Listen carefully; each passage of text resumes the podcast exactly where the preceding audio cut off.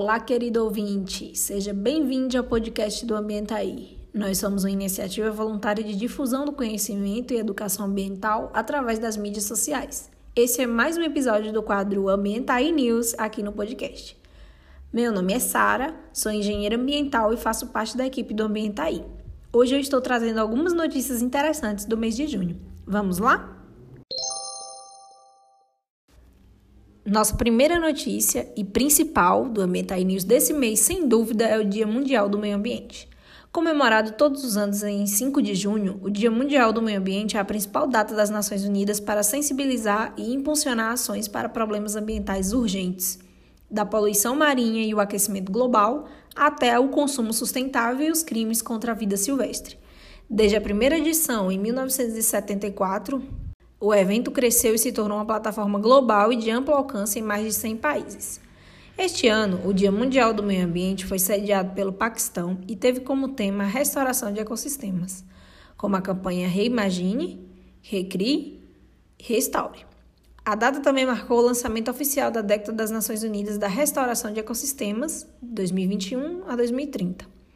As hashtags oficiais foram Geração Restauração e Dia Mundial do Meio Ambiente. As celebrações em todo o mundo acontecem com o híbrido de eventos digitais e presenciais. Neste ano, o Dia Mundial do Meio Ambiente fez um chamado urgente para reavivar nossos ecossistemas danificados. Os seres humanos estão perdendo e destruindo as bases de sua sobrevivência em um ritmo alarmante. Mais de 4,7 milhões de hectares de florestas, uma área maior do que a Dinamarca, são perdidos todos os anos.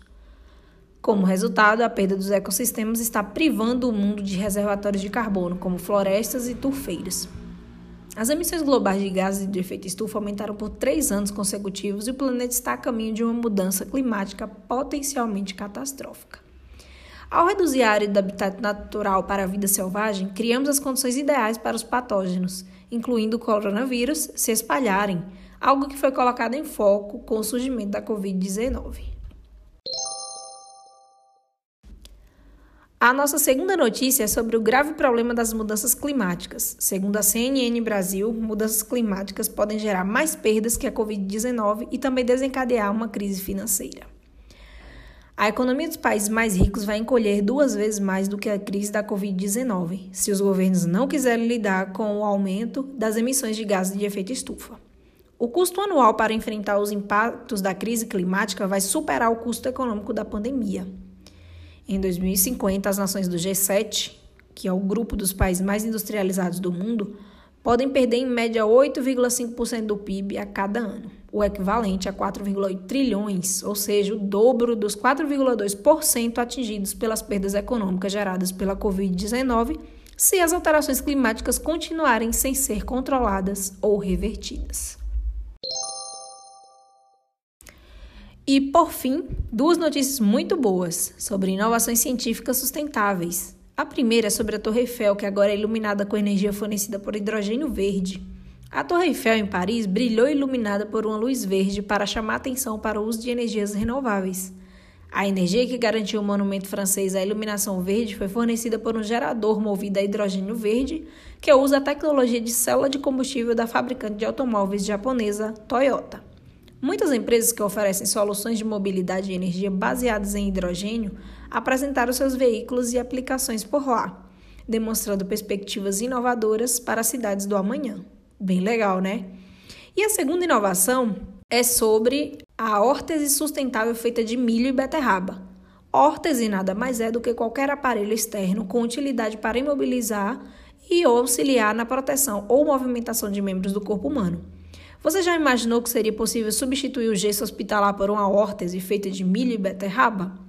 Um dos impactos do gesso em contato com o solo é a contaminação do lençol freático, pois esse material é facilmente solúvel, o que promove a sulfurização do solo, criando bolsões que desestabilizam o terreno. Incinerar esse material também produz o dióxido de enxofre, considerado um gás tóxico. Pensando nessa questão, a empresa desenvolveu um modelo de órtese sustentável para auxiliar nesse problema ambiental com plásticos biodegradáveis derivados de beterraba, cana-de-açúcar e milho. Tudo isso utilizando tecnologia de impressão 3D.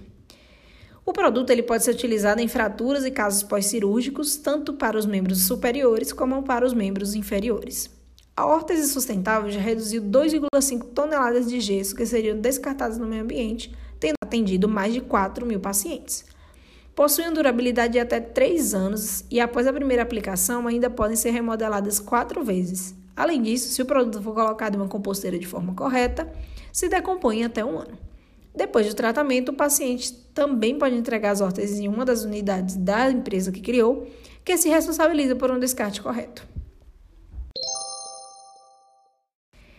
E essas foram as nossas notícias do Ambientai News do mês de junho. Se você gostou desse podcast e quer mais conteúdo sobre sustentabilidade e meio ambiente, basta procurar por arroba Ambientai no Instagram e no TikTok. Também temos o nosso site, que é o www.ambientai.com.br e também o nosso canal no YouTube. Além disso, apoie o nosso projeto em catarse.me arroba apoie o Ambientaí. Até o próximo episódio, pessoal! Peace.